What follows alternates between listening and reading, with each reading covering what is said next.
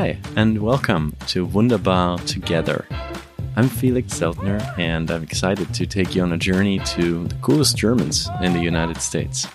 I'm based out of New York City, and today, for the inaugural episode, I stayed right here on the island of Manhattan. And when I walked to the office of our first guest today through the streets of the financial district, I felt so small, surrounded by these towering glass and steel giants uh, in this narrow canyon filled with people. New York architecture is really humbling. It's crazy high, it's diverse, it sometimes looks even random or chaotic, but it all fits onto this massive grid of numbered streets and avenues. And as you surely know, New York is as famous for its skyline as for its culture and economic power. And the German you're about to meet is reshaping the skyline and the future of cities. His architecture firm is based here in New York and has been ranked among the world's most innovative companies. He's also the co-creator of the largest platform for architecture on the internet called Architizer. He was born in Munich and built buildings all around the world until he found his home here in New York City. Thank you so much for taking the time and welcome to Wunderbar Together, Matthias Hollwich. Thank you for having me. Matthias, when I just walked into your office here on, on Whitehall Street at the very southern tip of Manhattan, I saw a very untraditional office space. Can you describe it, how you thought about building your own office? Yeah, there was actually a really exciting process because when we looked for a place where our office uh, gonna move into four years ago, we came into a typical uh, American standard environment with cubicles, hung ceiling, and uh, everything what you expect from like a law firm. And we decided to rip it all out. And since money is tight as an architect, uh, we decided to keep many things unfinished uh, but it is a building from the 60s. So you, we exposed the bones of the building from the 60s, uh, built in the middle a glass uh, meeting room that separates two parts of the office. And otherwise we keep it uh, rough and refined. We're on the 14th floor. Yes, we're on the 14th floor overlooking the Hudson, which is awesome. And in front of us is a historic building, uh, which used to be the taxation building. So nobody ever going to build something in front of us, which is a novelty in New York. What other things or what things are you building with your firm in the US, but also in Germany right now at this moment? Yeah, so we pride ourselves that we are architects who do not specialize in typologies. That means we do from retail, private houses, cultural projects, large scale um, apartment buildings and office buildings. We do everything. So right now under construction and almost completed is a 50,000 square meter office building in Brooklyn. Uh, we just finished an innovation center for the University of Pennsylvania in Philadelphia. Uh, we are in construction for the largest residential tower in New Jersey with 71 stories. And in Germany right now, we're doing uh, a office building and a hotel, uh, which are called Die Macherei in Munich for Accumulata and Art Invest, uh, which are really awesome clients uh, that we have. On your resume, there are various countries Switzerland, China, Netherlands, and of course Germany. What fascinated you so much about the US that you came here? Yeah, so uh, I have to thank my parents uh, who made me incredible curious about the world. Uh, we traveled from my first uh, year on basically to multiple places uh, at any given time. And uh, when I graduated, I wanted to go into the world for two years. I wanted to go to New York for one year to work for Peter Eisenman, which I did. And then I wanted to go to Rotterdam in the Netherlands and work for Rem Koolhaas for one year. Uh, Peter Eisenman worked out for one year. Rem Koolhaas worked out for one, two, three years uh, until uh, I had enough learned and uh, probably also um, over uh, strategy. Um, how would you say overly exhausted my body because uh, this is a very very intense environment and then uh, somehow i tried to come back to germany but it didn't work out anymore so i kept on traveling uh, was living in um, Hong Kong, in China. Then I got a teaching position in Switzerland, in Zurich. Went a little bit again to Amsterdam, and now in New York for 11 years. You said to, you said you tried to go back to Germany, but it didn't work out anymore. Yeah, I, there was this one moment where I was thinking after four years away to move to Berlin and uh, maybe start my own office or work for some other offices again. So I went to Berlin a couple of times. I researched firms and I saw what the environment was, and um, that was also a moment. I think it was in 1999. So the economy didn't do that great. Architects didn't had like these amazing opportunities what they have nowadays in Germany. Germany. And I got this amazing offer to do yet another thing in Hong Kong. And I think I was at that point already too curious to keep on going on my journey. And uh, sorry, Berlin, but uh, you couldn't compete with Hong Kong as an experience at that time, at least. And how come you did not join like a major architecture firm and worked your way up through the ranks, but actually founded your own company in New York? Yeah, so somehow from very early on, I always had uh, the interest to do something on my own. And even after I worked uh, with Rem Koolhaas, I already started my first company, which was called ETEC, Electronic Architectural Studio. And uh, I created online uh, environments where different architects could download their designs and wanted to become a commercial platform, which was actually awesome. It was uh, supported by the Center for Art and Media Technology in Karlsruhe. Uh, we, we got a grant from them.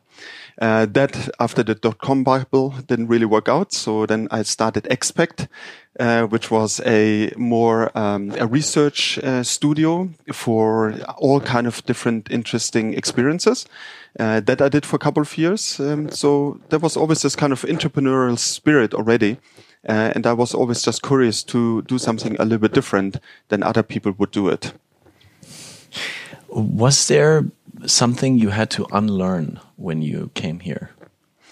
Yeah, that is a very interesting question because I think that is uh, the biggest thing uh, that I had to do uh, throughout my whole life. Uh, and especially after architectural school, I had to unlearn everything that I learned uh, because everything we learn in architecture is wrong. Uh, number one is that, especially from a German education, it's not just about math, uh, logic, structure, and organization. Uh, there is a magic in architecture that uh, we have to take serious and we have to nurture. And my school, at least, was a little bit uh, timid in that kind of direction.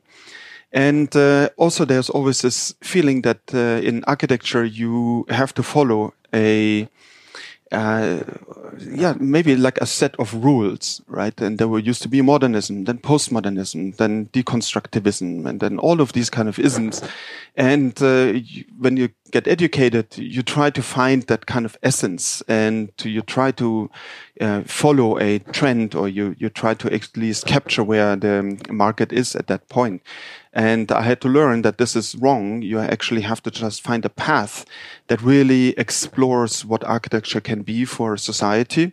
Uh, and uh, really look much deeper into the uh, the performance, uh, the reason, the meaning of, of, buildings, and this is what is for me now so exciting. The firm has totally liberated itself from, let's say, all the kind of dogma of architecture, and uh, we just playfully explore new opportunities that we see. Would you say you're now doing what you dreamed of, and could you have done that in Germany as well? Mm -hmm. It's actually really interesting. I think now it's actually beyond what I had ever dreamed of, what I could do and uh, will do. Uh, sometimes when I look at the buildings I uh, used to be excited about in Munich when I studied, I see them and now the buildings are just 20, 30 times bigger. They are more ambitious and uh, I'm like looking at them. It's like, oh my God, uh, this is awesome. Uh, and I'm really excited about it. Um, and uh, to be able to do so, um, uh, it's really like a whole combination of people who believed in me, nurtured my talent, supported me, uh, then a lot of chances and choices. And uh, it's always like really about working very hard, but also a lot of luck. Uh, and I think that's an accumulation that really made it possible now, uh, where I am at this point. And you said it's it's beyond what you have ever dreamed of. How would that have been different if you were if you would have stayed in Germany? Yeah, so uh, I actually, when I graduated, I got an offer from Ackermann Architects uh, in Munich, which is an awesome firm. Uh, I sure they're still around. Very solid architecture and uh, really good quality and the way how, uh, let's say, prime architectural firms do work in, in Germany. But now after all of this travel, first of all, I created, I, I became more humble towards myself uh, because wherever I went, I became a guest and I had to look into the culture. I had to um, respect other cultures and not take my culture too serious uh, and challenge actually the things that I know and that I had in my mind and in my um, in, in my behavior and then um, seeing the world that uh, there's so many incredible influences right? So you can see movies being inspired you can see performances being inspired or you can go to a place to be inspired. And that's for me so exciting now about new york. I'm constantly ex excited about the city and i'm inspired by it. This is a city that is designed without humans in mind. It's a grid it's a structure it's an organization. And then you see that all the New Yorkers have fought the grid and have fought back and humanized the city with incredible creativity. And that is what for me is so exciting here. I see that there is that kind of human component that pushes against uh, the architecture and the urbanism and creates the most amazing thing. And that is what we are using in all of our work now. So that it's always that kind of combination of the rational with the irrational, which comes much more from a artistic treatment. And uh, the combination of it creates a magic uh, that is suddenly emotional, it's social, uh, and uh, we're creating buildings that have a personality that people uh, feel strong about. Would you mind giving one example for this, for New Yorkers fighting the grid, the city there that is not designed for people, as you said? Mm -hmm. Yeah, so in New York, you see it uh, the best maybe on Broadway. Uh, which is like the one moment where the grid is broken and every corner is special and every corner is awesome. And you see it on Times Square. Broadway is running through. This is where this incredible energy of commercialism has risen into the sky with all the kind of billboards and so on. Or if you go um, to uh, 57th Street, where they interlock again, uh, you see interesting restaurants exactly at that corner or you go into uh, buildings themselves, right? And you go through the building. You have maybe inner courtyards. You have garages that turn into restaurants. There's so many things where always like creativity in its restraints makes the most out of it that offers something different to the people than something different than the architect or the urbanist had thought about. Mm -hmm.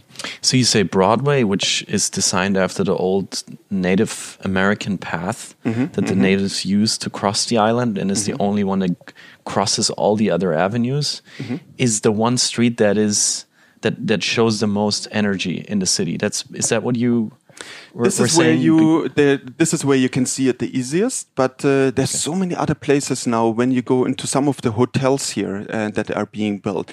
Right so the new yorkers are desperate for view and for air because everything is dense and it's structured and organized. You go up into these roof, rooftops and suddenly you have these incredible environments uh, that inspire you to actually have fun meet people and have this incredible view over the city. But you needed that kind of uh, density and the, the rigor below that the rooftops become the awesome, cool, funky space. Uh, and that's um, now, for example, in Munich, uh, the whole idea of rooftop bars is finally emerging, and uh, we actually are involved in one of them, which we hope it's going to happen. But Munich is so beautiful right? And there's so many amazing spaces and they're varied and they're rich and you go through the Marienplatz and you have like old buildings, new buildings and you have ornate facades and they're all still in terms of the structure based on old configurations. So nothing is even, nothing, nothing really aligns perfectly. And that is an exciting space. Um, but in New York, it all aligns, right? So now you have to find that kind of personality or the richness, the individuality somewhere else. Now, when you go into the newer areas, also in Munich and in many other cities, now the architects have started to create everything square and geometric and so on. And these are deadening spaces, uh, which for us is now so exciting by coming back to Germany what we have learned about the opportunity between the rigor, the rational and the irrational, now we can apply that into new areas in Munich to make it richer, which interestingly actually makes it more like the old part of the city uh, in the new part, but I had to go away from Munich to understand it, to be able to now bring it back into the country I'm from. When you walk the streets of New York City, your hometown now, can you spot Germans? yes, I can spot Germans immediately because on the, the glasses they're wearing. Except today, I wouldn't spot you because uh, you have an unusual uh, glasses on right now. But it's normally frameless. Frameless glasses for you is the is the one thing that you typical German. Yes. Why, why why do you think is that? Because nobody else wears them. I think there must have been some some very iconic person in Germany who introduced it. Frameless glasses. When you are on a construction site, what's different from Germany to the US? How do maybe Americans communicate differently than Germans, or maybe treat the rules building these massive structures that you're working on? Yeah, kudos to Germany. The German construction industry is actually more sophisticated than uh, the US one. Uh, lots of things are much more systematic. Uh, they're already prefabricated, they're pre-thought, and in the end, also the construction itself is more complex in Germany because you have higher sustainability, requirements, uh, noise reductions. So, for example, the hotel we designed in Munich, um, it's a typical building in terms of height, uh, like nine stories or so. And we have, I think, nine different window types just based on its orientation and the proximity to the street. And we're building a 71 story tower in New Jersey and it's one window type because you don't need to vary it because uh, laws and requirements are so different, right? And now when you see that how the logistics then happens in Germany, it's much more complex as a product, but it's actually much more logistically thought through uh, to make a construction site incredibly effective. Uh, here you sometimes have just the renovation of a large apartment in New York City can take more than a year because of the the way how just the different trades are working together. Uh, you have so many subcontractors. You have also the education on the construction sites are different. Uh, so it's uh, yeah, it's quite a different experience. So the cliche of German efficiency in your profession. 100% true. 100% true. And that's my unique sales proposition where I always say in uh, America, uh, I have the, systematic approach from the German uh, side, and then I have the kind of playfulness uh, that also comes very much from my business partner Marc Kushner in, into our firm uh, from the American side. Here in your office, in this little uh, conference space that we, the, or this little room that we we're sitting in, I saw something on the wall. You're actually sitting next to it right now. It's a framed poster, and it's called the, the headline says "The Life of a Project." And what is this? It's incredibly detailed. It has like thousands of little words and letters. Well, can you describe what this is? Yeah, this is actually uh, really fun because uh, normally when you think uh, about what an architect does, it always sounds like, oh, you come up with great ideas and then we create models and then some drawings and then it's magically happening. Uh, but that's not the case. The, it's much more complex. There are many different steps. We have to uh, present work to politicians. We have to negotiate with a building department. We have to discuss fire codes, all of these kind of things. And just by seeing what they need to do and how they do it. And in this diagram here, you see actually on one side all the responsibilities from a client uh, how he follows through and how complex that process is also. How German do you think is to map this out? That is super German. yes, I think uh, nobody else could have done this before, I think. um, is there one anecdote you experienced here that you find yourself frequently telling your friends in Germany? Oh, interesting. Hmm that I really have to think about. Um, I think many people just ask me um, how it is to live in New York, and I think in New York uh, the awesome thing is that you always have to decide what not to do. In other places, you have to decide what to do. Right? You say like, okay, I'm gonna go to the opera. When is the show that I would like to see? And it's like, yeah, in two months they're gonna be this great performance, and then you book your ticket, and in two months you go. In New York tonight, you and I, we could go probably to 450 Broadway shows. We could go to 50, 60 dance performances. We could go to five different underground uh, performances that uh, nobody has ever heard about. Uh, so the amount of activities in the city are just endless. And you have to just choose what not to do because you all the time tempted, you always the time invited. Uh, and uh, it's uh, just a really interesting, different approach to life right? Where you're actually just editing out to curate your life and you're not editing it in to curate your life. And I think that makes it different. And that is what you tell your German friends? Yeah, many of them. Yeah, because it's always a question. So, how's it living in New York? It's like, you know what? It's just about always making choices about what not to do. Mm -hmm. And when you think more about the place, the geography, the smell, the, the accents here on the street, maybe the rhythm, what does being in, in New York mean to you?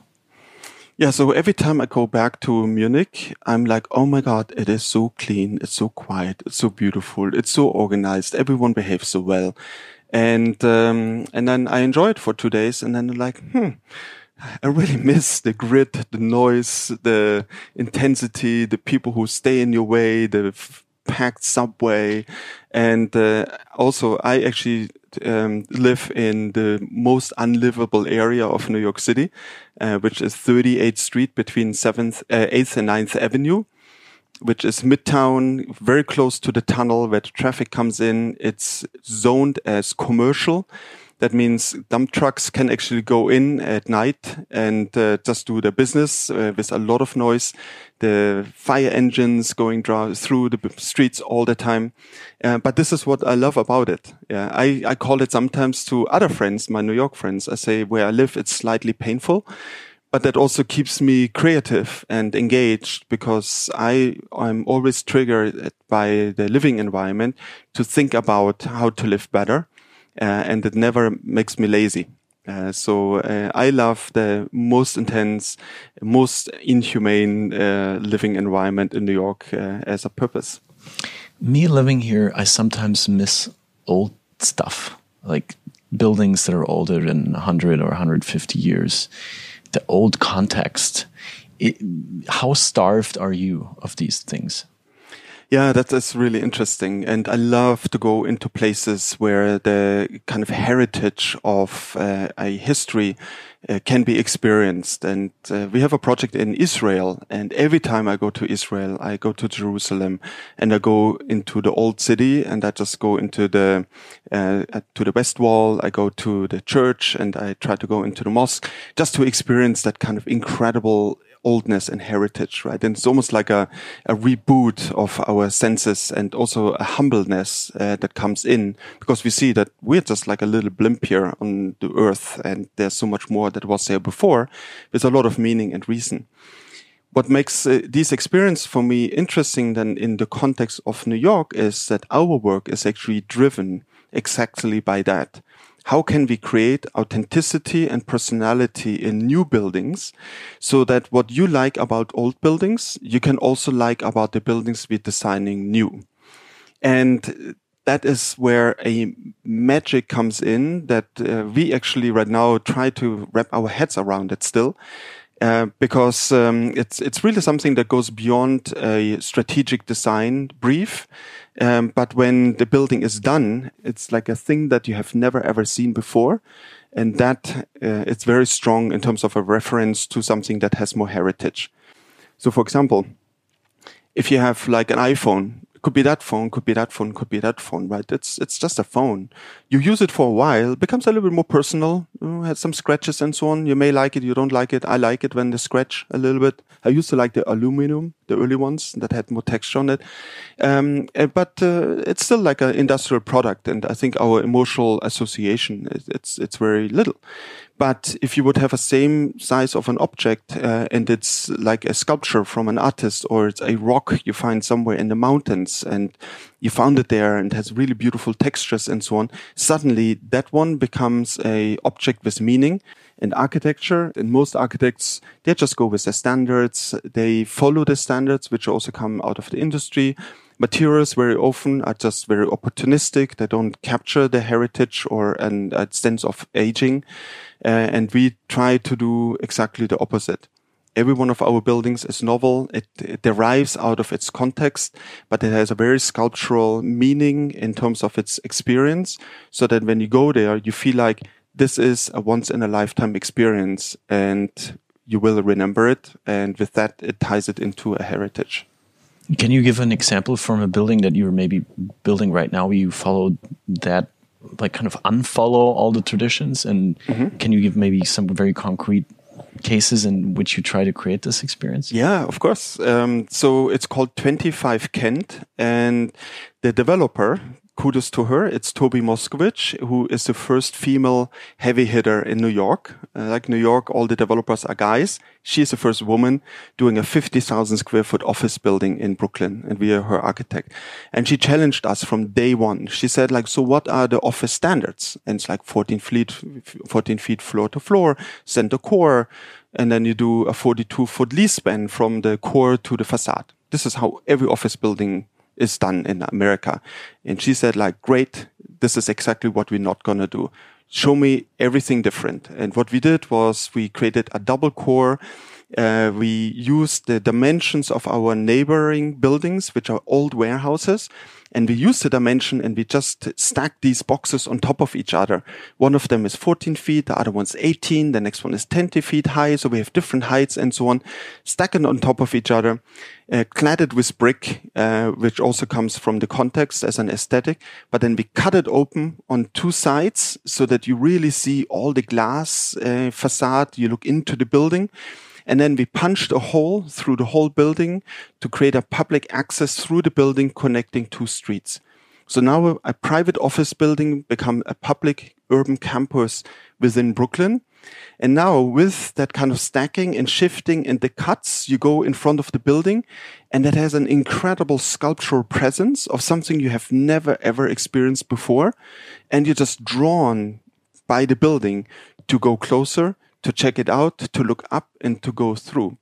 And it's still under construction, but I was, uh, a few weekends ago, I was in the neighborhood and I walked by the building and I saw so many people biking, stopping, looking up. It's like, oh my God, what is that? When is it opening? I want to check it out. And that's it, right? So you create a building that creates aspiration and uh, it makes people come uh, and experience it. And with that, you tie it into their hearts. How would that be different if you were not building it here? Well, so we're doing it uh, in in Munich, and so key is that you have a incredible, innovative, and open-minded developer. Uh, in this case, with Art Invest and Accumulata, we have two which are really thinking far ahead. But this was also a competition, so uh, I had to present it to um, there were like thirty people in the room, and uh, it was actually really fun because I started the competition by saying, like, by the way, I'm actually from Munich and it's great to be here again. And then I showed a video of our design with Dolly Parton singing 9 to 5. Tumble out of bed and I stumble to the kitchen, pour myself a cup of ambition. And, and I think a classic Munich jury has not heard a American song blasting during a presentation about 9 to 5. Working and me just basically being there and almost dancing uh, in front of them. Uh, so I think the, the tone of the presentation already changed the conversation. But then also our design there, there was a master plan about four different buildings. And we said you can design these buildings, but what's more important is that you create a relationship between the buildings so that the space in between becomes a public environment that people are driven to be at. And that's what we're building now. So in uh, two years, we can see if it works there too. But it's exciting because you look at our visualizations and it's really hard to describe what you see, but you will never forget it because it has this very unusual geometries that it's not recognized as a form you have ever seen before. It has like weird kinks and steps and so on. So it's very irrational to a certain degree on the exterior, but it's also not overly iconic so that it's more of an environment that invites you to engage with uh, and not just like a pretty picture. It sounds to me almost like you're in, in Germany, in your hometown, when you go there in Munich. You present, you're the crazy American guy who blasts Dolly Parton uh, and the presentation and goes totally off uh, of any kind of thing they have seen before. While here, you're probably more the the German guy, the efficient, the, the planner. Is that is that accurate? That is. I've never thought about it, but this is actually exactly how it is. Um, so when I'm in the in Germany, it's obvious. It's like, oh, great, you speak German but you're also not German anymore in a way, right? So I'm like the New York architect. Yeah. And then here, I always come back with like the German heritage where I can say like, look, I really know how to put buildings together really well and German cars, good cars, German architecture, good architecture. Um, uh, the good thing here is, of course, with my awesome business partner, um, he is very media savvy. He has incredible communication skills as soon you're with him in a room, he just draws you into the conversations. And um, so when with that, uh, of course, our designs here can also be we push the envelopes uh, because he is really the master communicator. And that might be something that Germans are not as good as, maybe. Absolutely. I think communication, it's really something in America. You have to present everything all the time. You have to have an enthusiasm. Uh, and for us, it's kind of easy because we are excited about our work. But the other thing is also that um, we don't see ourselves in this kind of ivory tower of like the great architects who are the masterminds of uh, perfection uh, or beauty or architecture or whatever it is. We actually just engage very quickly with our clients on projects and we ask them for their opinions and we let them co-design our work. So we, when we don't do competitions in Germany, we also, we come with like 10 different designs at the first meeting, which are just sketches. And then we give our client a pen and we say like, sketch over it. What would you do different? Yeah, and we're like, really? We can do this? And from one of my uh, other favorite clients out of uh, Hamburg, uh, they sent me an email after one of these meetings was like oh my god normally uh, when i talk to an architect he shows me one design and tries to convince me for one hour that this is the right approach. You guys came with 10 designs and never said which one should be the one we should build and you engaged with us in a conversation and we could see ourselves in the work you're doing. And that is really what we try to nurture on all of our projects also. When you're saying that conversation communication is something you learned about here mm -hmm. it, is there something that can be said better in German than in English? Uh, I must say I can speak better now in English than in German because English has a much more openness in terms of meanings, and Germany in German it's very precise and with that restrictive. Uh, but when you build something, that's why probably the construction sites are doing so much better. It's much more clear what needs to be done and everyone knows what they're doing. Uh, in America, it's a little bit more open. But when we as creatives engage in the language, uh, the American uh, English at least, it's easier to be a little bit broader and do not be locked in into one idea yet, uh, because you can basically communicate it a little bit softer. Uh, and with that, you let other people fill in the blanks, and with that, you keep it a little bit more uh, as a conversation and less as a, a direct order. Can you give an example? Maybe is there a word that on a German construction site or in a project that you would always use and it just doesn't exist here, and you oh, have to kind of like on the spot. That's interesting when it's so technical now. Um, that I have to think about it. I send you an email about it.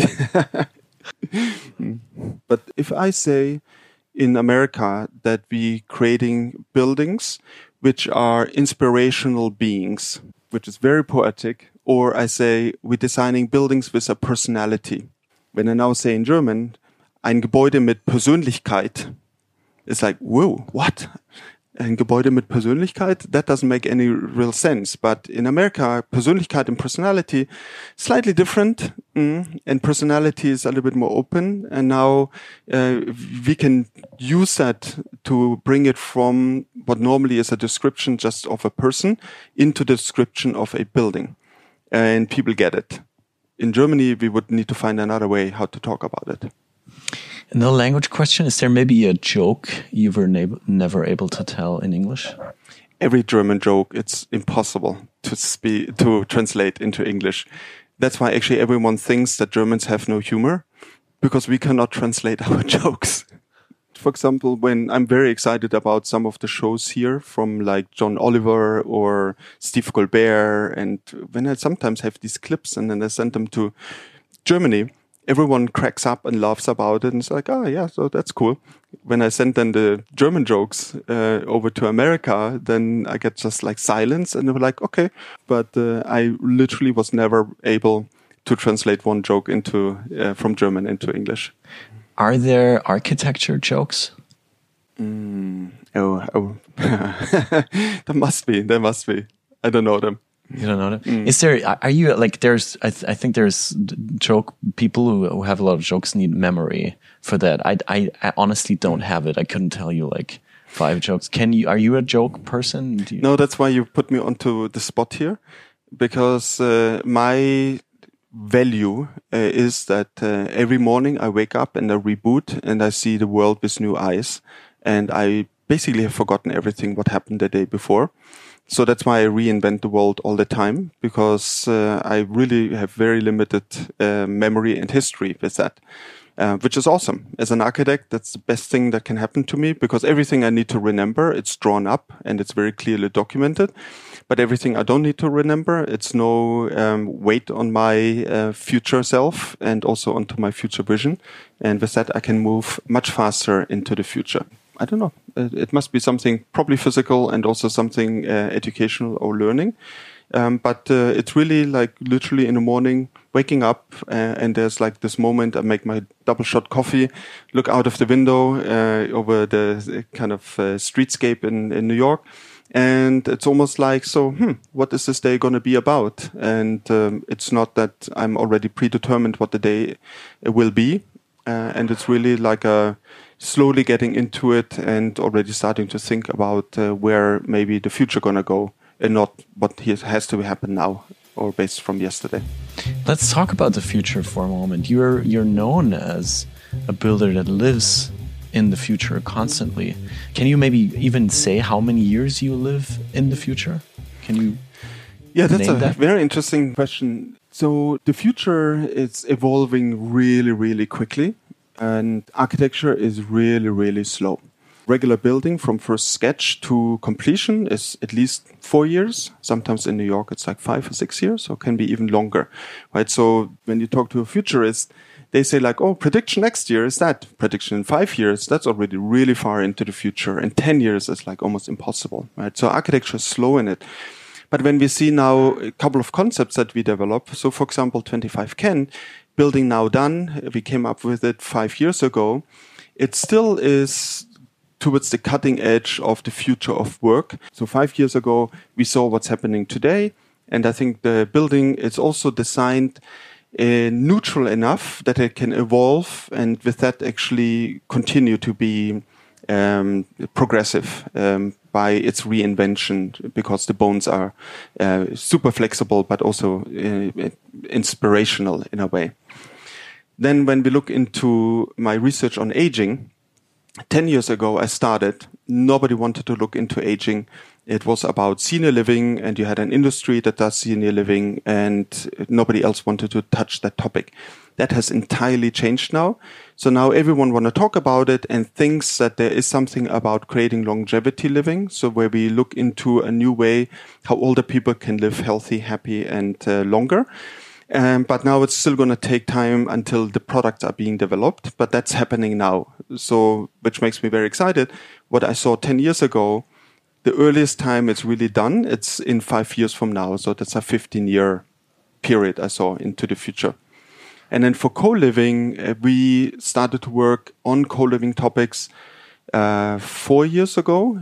Uh, we worked with WeWork on WeLive, uh, which is their uh, co-living product. What is co-living? Can you define it?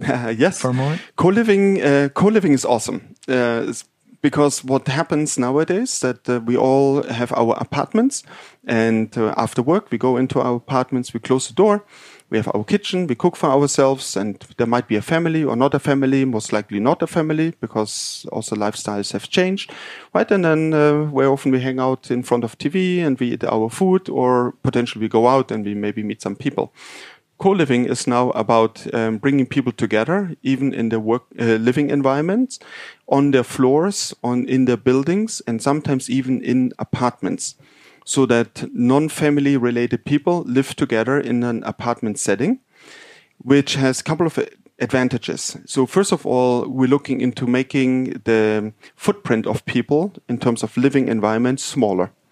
Making it smaller makes it also more affordable, right? Because if you need 50 square meters to live in a one bedroom, we can maybe reduce it to 25 square meters so you can shave off a lot of costs in your living. But then we can design it so that people now suddenly want to cook together they want to maybe help each other. The one makes the laundry one week, the other one makes the laundry the other week. They start to shop with each other or for each other. And uh, you see that very strongly driven by the millennials right now because it's less about owning, it's more about experiencing. Uh, cost consciousness is key, uh, so that uh, we can create now living environments that are socially active and charged. So that it's not about this is my home and I want to be alone and I own it. No, this is about us having a great time and helping each other and uh, having a good life. To be to be devil's advocate for a moment, you could. Uh, uh, why why is this not just the student dorm life? Mm -hmm. uh, remarketed for grown-ups exactly which is uh, one big trend within the trend so you have the co-living which is coming from new players in the market like where we live uh, WeWork into WeLive but in Germany, you have actually a lot of student housing operators who now reinvent themselves and readjust that so that they can capture people who are uh, maybe want to stay in these living environments longer or have never lived in them and they want to put them into more dense urban areas so that you're more integrated into the urban fabric and more activated again through the, the organization of these buildings. Um, but what the real amazing opportunity here is is that especially for the boomers so the older generations you now can create new living environments that really solve a lot of issues of aging. The first one is that you have a lot of people who become lonely because a partner either way you're divorced or passed or you never had one uh, and then you have physical and social deficits that are emerging. And when you bring people closer to each other, and when you make sure that people already have a social relationship with each other, then they start to look out for each other and they start to help each other and they start to experience things with each other. And uh, that is something what we're actually really passionate about because uh, I want to live in a place where I'm socially engaged with other people in my own future and uh, so that's why we have to fix it because today it's not possible. Your book about uh, new aging has brought you around the world. You spoke a lot of conferences, um, and you said uh, I, I, read that it was inspired by your grandma, mm -hmm. Uschi. Mm -hmm. So, mm -hmm. what can Americans learn from Uschi? Yeah, so it's uh, Uschi and Omi. so Omi, thank you for reading the book. Uh, she uh, was a sister from my grandmother, and um, she was the one when her husband passed, uh, we all were very worried about her because she was very depending on her, uh, on him.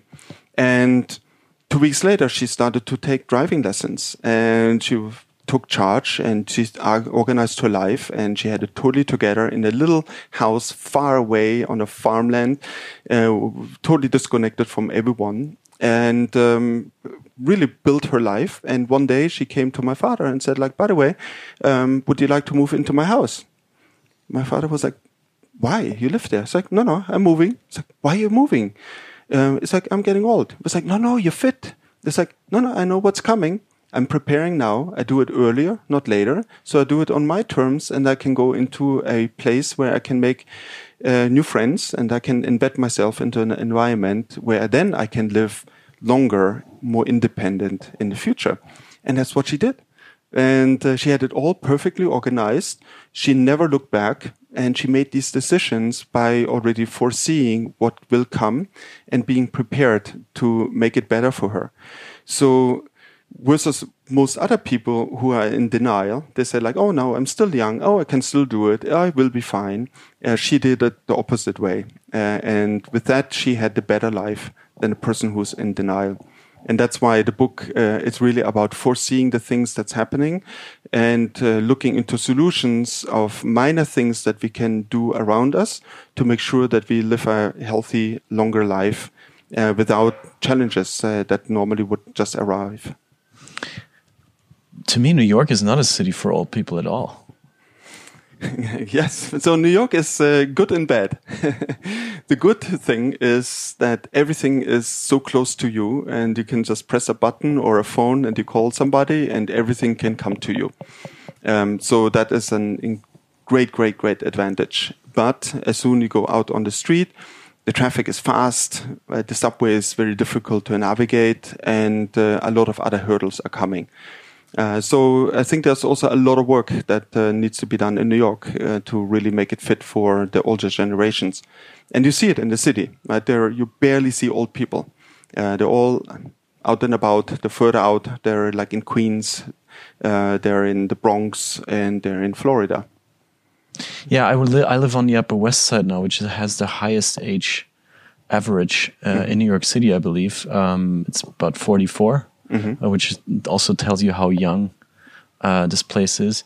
You are 47, mm-hmm. I believe. Yeah, I'm one of the old ones in your neighborhood when I come by. How do you look at age personally for you? What are the things that you're doing already? Because you're obviously thinking ahead and thinking about your own age a lot. Mm-hmm. Yeah, so um, one advantage is uh, that I have a job uh, as an architect that has longevity uh, which I love about it. That means uh, now with 47, I'm like not a young architect anymore, but it's like just the first buildings are built. So it takes a really, really long time and many more years to come where you can actually do uh, the, the work um, and one of the principles of longevity and living well uh, when you're getting older is that you have meaningful activities that you continue beyond retirement. And so many people retire with like 65, and afterwards it's like the question, what do you do now? And uh, for me, that question most likely will not arrive because I can do what I do for a much longer time, and uh, and, and I love it, of course. But then on a more uh, kind of direct living environment uh, kind of question. Uh, I started to talk to a couple of my friends to potentially create a living community uh, where we have, let's say, like apartments that are close to each other, or we can merge and can create co-living with uh, added bedroom that could become a caregiver or could be some flexibility for other people to be just subleased so that we can also bring in potentially younger generations because we don't want to have just a single generation in, in that kind of living environment. Because when you look into aging, one of the big hurdles is social deficits because it's harder to hear, it's harder to have friends or make new friends. People pass, people move. Uh, so the 50% of the effort that you should spend in terms of preparing for aging is to make sure that you're socially engaged and socially connected. I hope this is not a too much of a personal question, but when you are thinking so much about age, do you think about your own passing and where you actually want to be buried? Is it here or in Germany? Good question. Um, yeah, so for me, it's uh, I don't really think uh, beyond the passing. Just where I say like, if I would disappear today, I would have had a good life. Yeah, so I'm I'm ready whenever it happens. Uh, the goodness has already happened, uh, so uh, awesome for that. Um, otherwise, um, yeah, I don't know. I don't have uh, a real very clear vision, but there are some really awesome graveyards in Brooklyn and uh, which are these rolling hills where you can actually see Manhattan. And uh, I think that's just such a good location. But I could also just imagine to be sprinkled around into the Hudson River and just uh, add some pollution to to the riverbed of New York. Last question: What's the one song that makes you feel wunderbar? By the way, I love the Wunderbar title. It's such a good uh, title. Uh, how do you translate it into English? I think that's uh, why it is the German word because it can't be translated. And Wunderbar together, I think, is uh, what this is all about, and it's it's it's there to not be translated.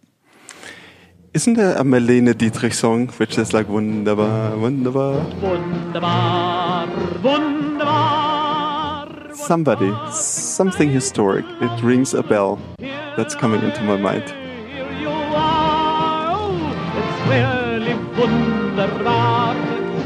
If you'd like to find Matthias' recommendations and uh, more information about this podcast, please find them in the show notes wherever you subscribe uh, to this podcast. If you would like to find out more about Wunderbar Together, the year long festival celebrating the German American friendship all over the United States, please head over uh, to wunderbartogether.org.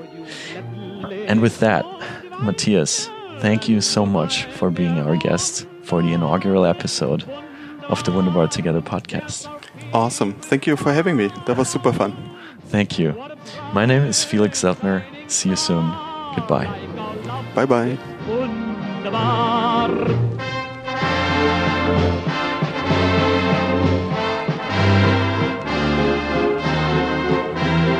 Gazing down on the Jungfrau from our secret chalet for two. Let us drink Liebchen mine in the moonlight benign to the joy of our dream come true. La la la la la la la la la wunderbar, wunderbar. What a part.